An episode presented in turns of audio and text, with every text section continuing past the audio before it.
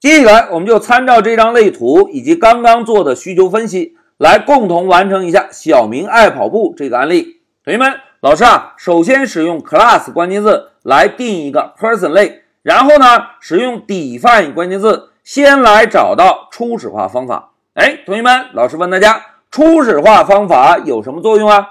哎，可以简化对象的创建，对吧？那现在我们看一下类图，大家看，在 person 类中，我们需要定义两个属性，一个名字，一个体重。这两个属性，我们是不是都可以在初始化方法中增加两个参数，由外部来传递进来，对吧？那现在老师啊，就输入一个逗号，然后呢，跟上 name 这个形参，再跟上一个 weight 的形参，好。两个形参准备完成，我们就来定义第一个属性。同学们，在初始化方法中要定义属性，应该怎么做呀？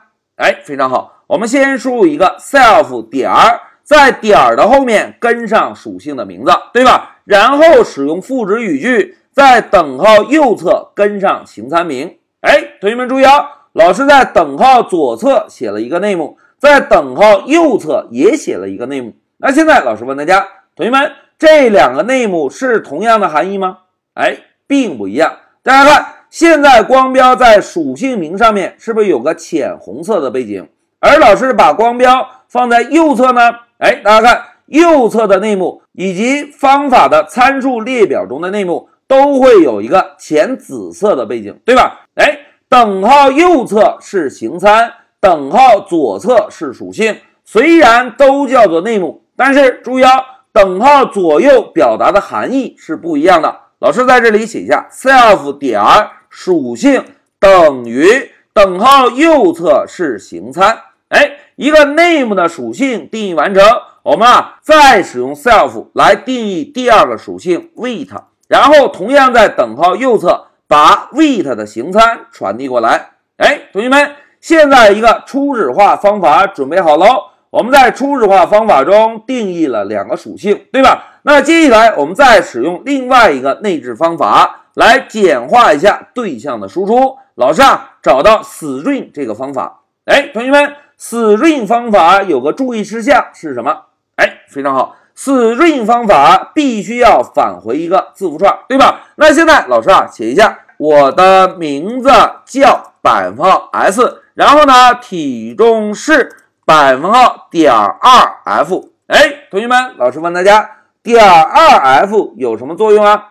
哎，非常好，可以保证在输出小数时，小数点后面只保留两位，对吧？那现在老师啊，再写一个公斤的单位。哎，同学们看，现在这个字符串中有两个格式化操作符，那么我们就应该在末尾啊。增加一个百分号以及一对小号，对吧？现在老师写下 self 点 name，把 name 属性传递进来，然后再用 self 找到 weight 这个属性。哎，两个属性传递进来，一个描述方法，我们是不是也准备完成了？那接下来再看一下类图，大家看小明爱跑步这个案例中，是不是有两个方法？一个跑步的方法，一个吃东西的方法，对吧？那现在我们啊，就回到 Pycharm 中，同样使用 define 关键字，先来定一个跑步的方法。哎，在这个方法中啊，老师先使用 pass 关键字占个位置。哎，只是搞了一个跑步的空方法，对吧？那紧接着我们再使用 define 关键字，再来定一个吃东西的方法。在这个方法中呢，我们同样使用 pass 占位符。定义一个空方法，哎，同学们看，现在一个基本的 person 类已经准备好了，有初始化，有描述，有跑步，有吃东西，对吧？如果我们把这个类的代码啊折叠一下，大家看，现在在模块中，我们是不是知道有一个 person 类？person 类中封装了一部分代码，对吧？而我们案例演练需求是什么？哎，小明爱跑步，那因此啊，老师呢就定一个小明的变量。使用 person 类来创建一个小明的对象。大家看，第一个参数要传入小明的名字，老师呢就写一个小明。第二个参数要传递小明的体重，老师呢就写个七十五公斤。哎，小明的对象创建完成，我们是不是可以让小明这个对象来调用一下跑步的方法，再让小明这个对象调用一下吃东西的方法？调用完成呢，我们再使用 print 函数把小明这个对象做一个输出。哎，同学们看，基本的代码写完喽。我们先来运行一下程序，走。哎，同学们看，控制台输出了我的名字叫小明，体重七十五公斤，对吧？哎，同学们，现在还差什么事情没有做？哎，非常好，跑步的方法以及吃东西方法。具体的实现我们还没有完成，对吧？那现在老师啊就把 Person 类的代码打开，把光标定位在跑步方法上。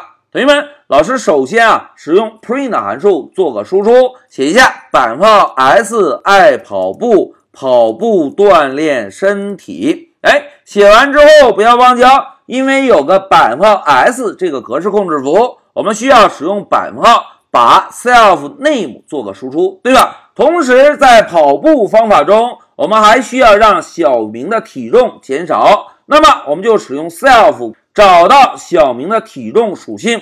找到之后，我们用减等于让小明的体重减少零点五公斤。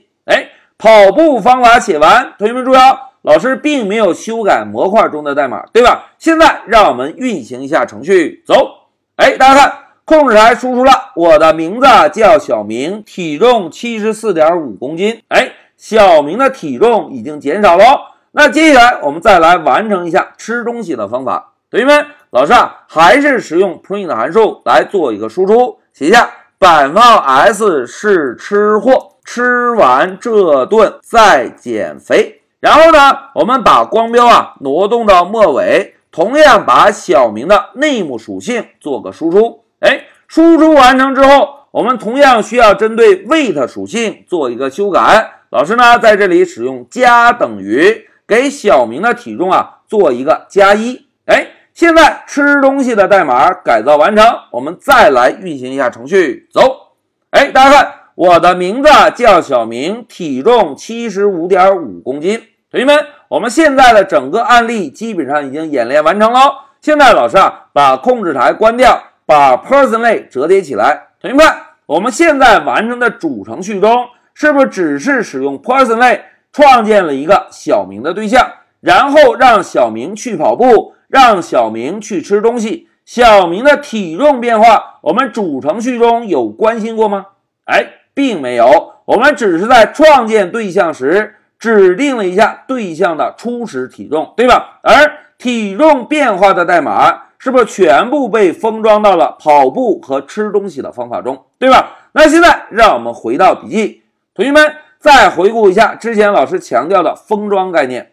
所谓封装啊，就是把属性和方法封装到一个类中，在外部我们只需要使用这个类来创建一个对象，然后让对象去调用方法就可以。而方法的细节呢，都是被封装在类的内部，对吧？同时，老师要重点提示一下，同学们在对象的方法内部能够访问对象自己的属性吗？哎，必须可以，对吧？刚刚我们是不是在跑步方法中、吃东西方法中，不仅修改了小明的体重，同时还输出了小明的名字，对吧？所以大家要有印象哦，在对象的方法内部。是可以直接访问对象的属性的。好，讲到这里，我们就共同完成了一下“小明爱跑步”这个案例。现在老师暂停一下视频。